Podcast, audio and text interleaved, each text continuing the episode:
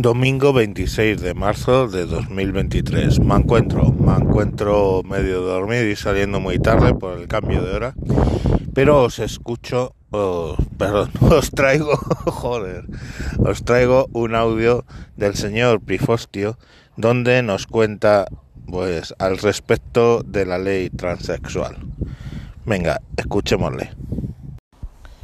Este es un mensaje del señor Pifostio para el señor Mancuentro y sus oyentes para responderle al caso de la persona transexual que se ha presentado a las pruebas de, para la Policía Municipal del municipio madrileño de Torrelodones, concursando tanto con las pruebas de hombre como con las pruebas de mujer. Estarán conmigo en que tiene un aspecto estéticamente coherente esa decisión salomónica de las que nos hablaba el señor Mancuentro. Pero verán, yo les quiero hablar de lo que venía antes y de lo que viene después. Verán ustedes, a estas alturas yo quiero pensar que una mayoría del pueblo español asiste con creciente incredulidad a la batería de iniciativas legales de este del gobierno actual y de sus socios. Hemos tenido la famosa ley del solo sí es sí que ha producido bueno, ya se sabe, cientos de casos de reducción de pena e incluso excarcelación prematura por la aplicación de la letra de la ley.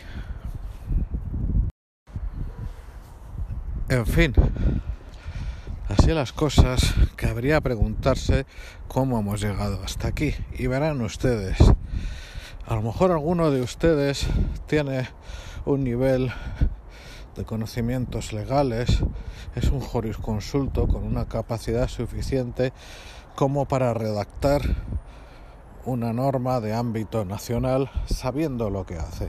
Yo no me encuentro entre ellos. Eh, como quiera que eso no lo hace cualquiera, la redacción tanto de esa ley como de la nueva que acaba de publicarse lo han llevado a cabo profesionales. A mí me ha dicho un pajarito que esos profesionales se han limitado a cumplir las instrucciones que les daban los responsables políticos. Responsables políticos que a estas alturas no cabe la menor duda sobre la relación entre su capacidad intelectual, su currículum vitae profesional y sus actitudes en general con la altura a la que han llegado. Yo diría que estamos ante un caso realmente en fin, récord absoluto de cumplimiento del principio de Peter. Porque estas personas no han llegado a un puesto más allá de su umbral de competencia, sino decenas de niveles por encima de su umbral de incompetencia. En fin, estas personas que lo único que les cabe en el cerebro a la vez es una serie de consignas ideológicas y de unos cálculos electorales sostenidos hasta la fecha mediante las redes sociales y la prensa comprada, pues se hicieron un cálculo muy tremendo en, esas cabecitas suyas sobre los beneficios que les iba a traer la letra de la ley, porque iban a ganar ya definitivamente la guerra por los corazones y las mentes de las personas más cercanas a, bueno, las ideologías de género más radicales. Eso les enfrenta a las feministas de la vieja guardia, pero hicieron el cálculo, quién sabe si con razón o sin ella, de que a más enfrentamiento con esas personas, más iban a traer a un perfil de votante que les aseguraría la poltrona.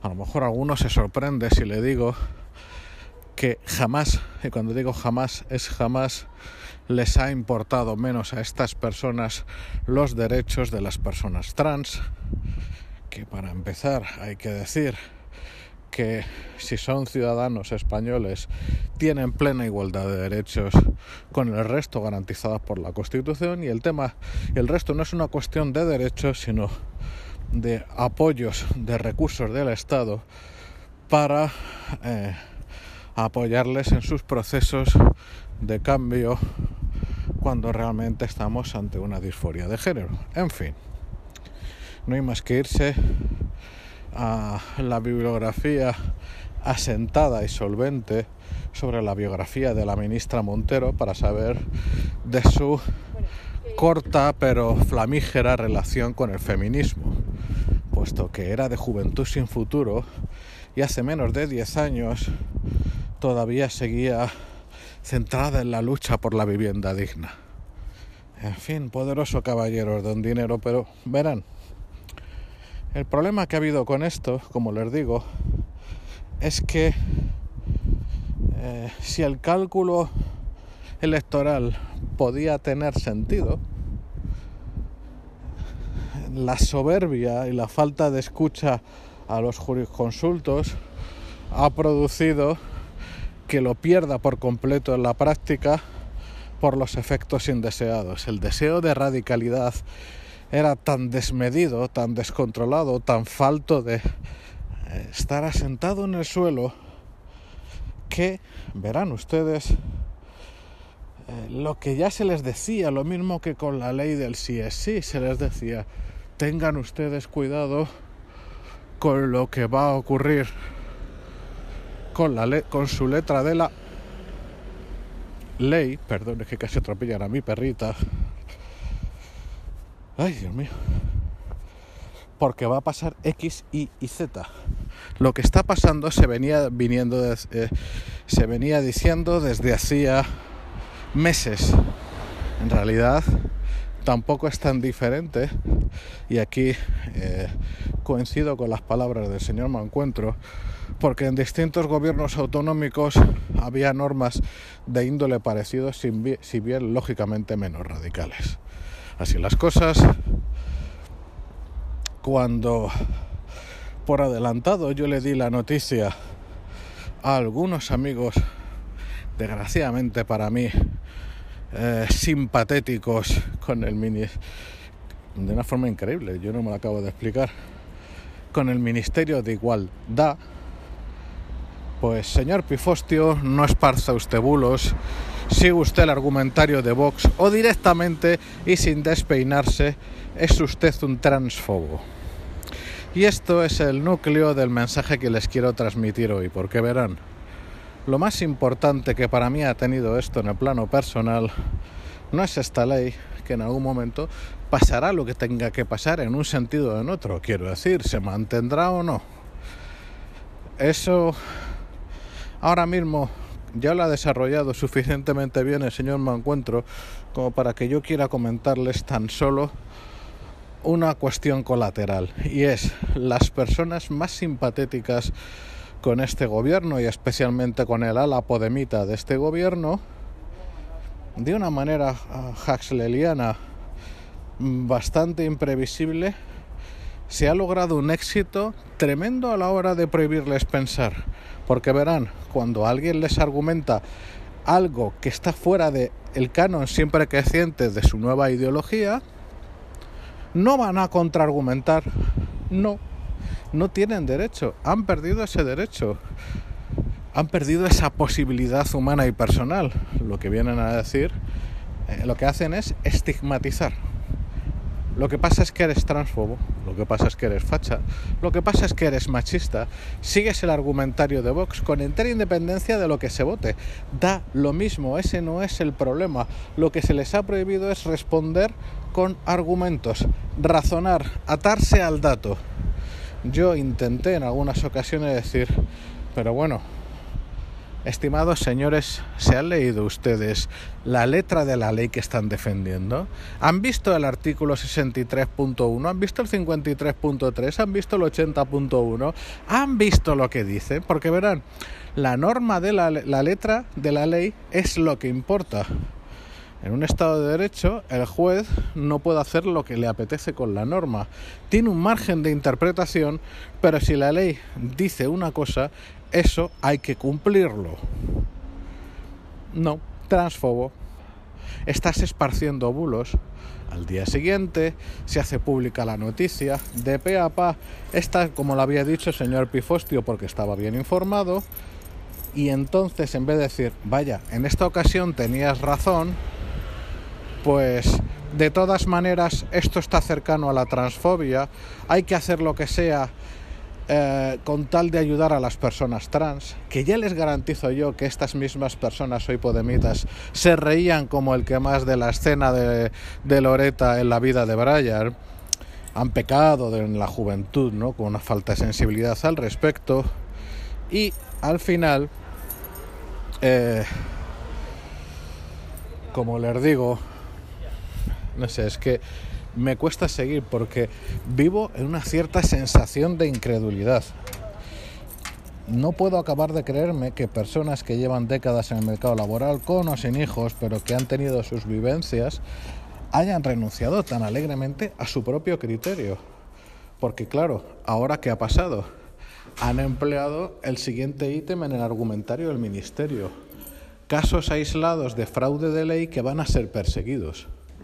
Y claro, cuando se les ha dicho, verán ustedes, eso es imposible por la norma, porque de hecho la norma no solo impide detectar por su redacción el fraude de ley, sino que además la acusación puede ser interpretada, la acusación de fraude de ley, como persecución o tratamiento indebido y por lo tanto ser sometida a quien lo haga a sanciones ejemplares, la institución y la persona. Ustedes saben como yo que, en fin, eh, el funcionario no es que sea averso al riesgo, es que lo desconoce, es que es completamente incompatible con su ser intrínseco. Y así las cosas, eh, es evidente que jamás se va a llevar a cabo un proceso para determinar un posible defraude de ley en la aplicación de esta nueva ley. Da igual, transfobo, fascista, eh, seguir los argumentarios de Vox, bulos, no hay raciocinio, no hay análisis, no eh, se toma alguien a quien le importa tanto el asunto los minutos necesarios para una lectura, ni aunque fuera diagonal, de la letra de la ley. ¿De qué dice la ley exactamente? El problema es que una parte de la población española ha aceptado alegremente y a cambio de no sé qué beneficio, más allá de sentirse puerilmente en superioridad moral, ha rechazado, ha renunciado a su criterio propio, a la discusión y, por supuesto, a convivir intelectualmente con la persona que no piense como ellos. Eso ya ha pasado. Verán ustedes, en los años 10 y 20 en España, mm, en un proceso difícil de transformación societaria, había una disparidad de criterios, había una convivencia difícil y hasta una situación de seguridad jurídica mejorable, pero había convivencia. Esa convivencia salta en pedazos por completo a sabiendas y por, por diseño y voluntariedad en el año 31. Cinco años después nos estamos matando. No digo que vayamos a una guerra civil, pero que el paso previo a la guerra civil, que es renunciar a la tolerancia, renunciar a la convivencia, eh, mm, protejámonos de la paradoja del intolerante cuando no se dan cuenta de que tenían que mirarse al espejo para ver qué es eso del intolerante, pues estamos en esas ahora mismo. La diferencia con respecto a esa época es que no hay la motivación, no hay la situación de caos económico de momento, ni otra serie de motivaciones que puede ser el motor de la acción pero la destrucción de la tolerancia, de la convivencia con la diferencia, la polarización buscada fundamentalmente por los podemitas, ya ha triunfado. sus discípulos o sus creyentes o sus seguidores han renunciado al criterio propio. Ya les digo, ante un caso tan palmario, lo único que yo escuché en su momento fueron estigmas, eh, insultos, ningún tipo de razonamiento. Asumo que no todos ustedes piensan como pienso yo. Siempre acabo diciendo en casos así cuando le mando un audio al señor Mancuentro que cada cual obre según su recto criterio. Y es tal cual. Aludo más que nunca a ese criterio personal, que no piense lo mismo que yo, pero que reflexione. La persona que tenga capacidad de lectoescritura, que lea la ley, que busque precedentes y que entienda las consecuencias. Si a pesar de todo no lo cree, bueno, ahí ya sí que entra el criterio, pero que se haya tomado la molestia de pensar. Y hasta fíjense, si escuchan al señor Mancuentro, entiendo que hay la mínima posición cercana como para que tenga pleno sentido decirles, y aunque no estén de acuerdo conmigo, asuman que no están de acuerdo, asuman que yo no estoy de acuerdo con ustedes y convivamos juntos mientras podamos. Ha salido un poquito largo, espero que les haya interesado a algunos y me despido. Un abrazo a todos. Pues no le falta razón al señor Pifostio, como podéis ver. En fin, eh, seguimos con las leyes chunglis. Eh, mañana os traeré otra de puta madre de la Yone Belarra. Venga, mañana más. Adiós.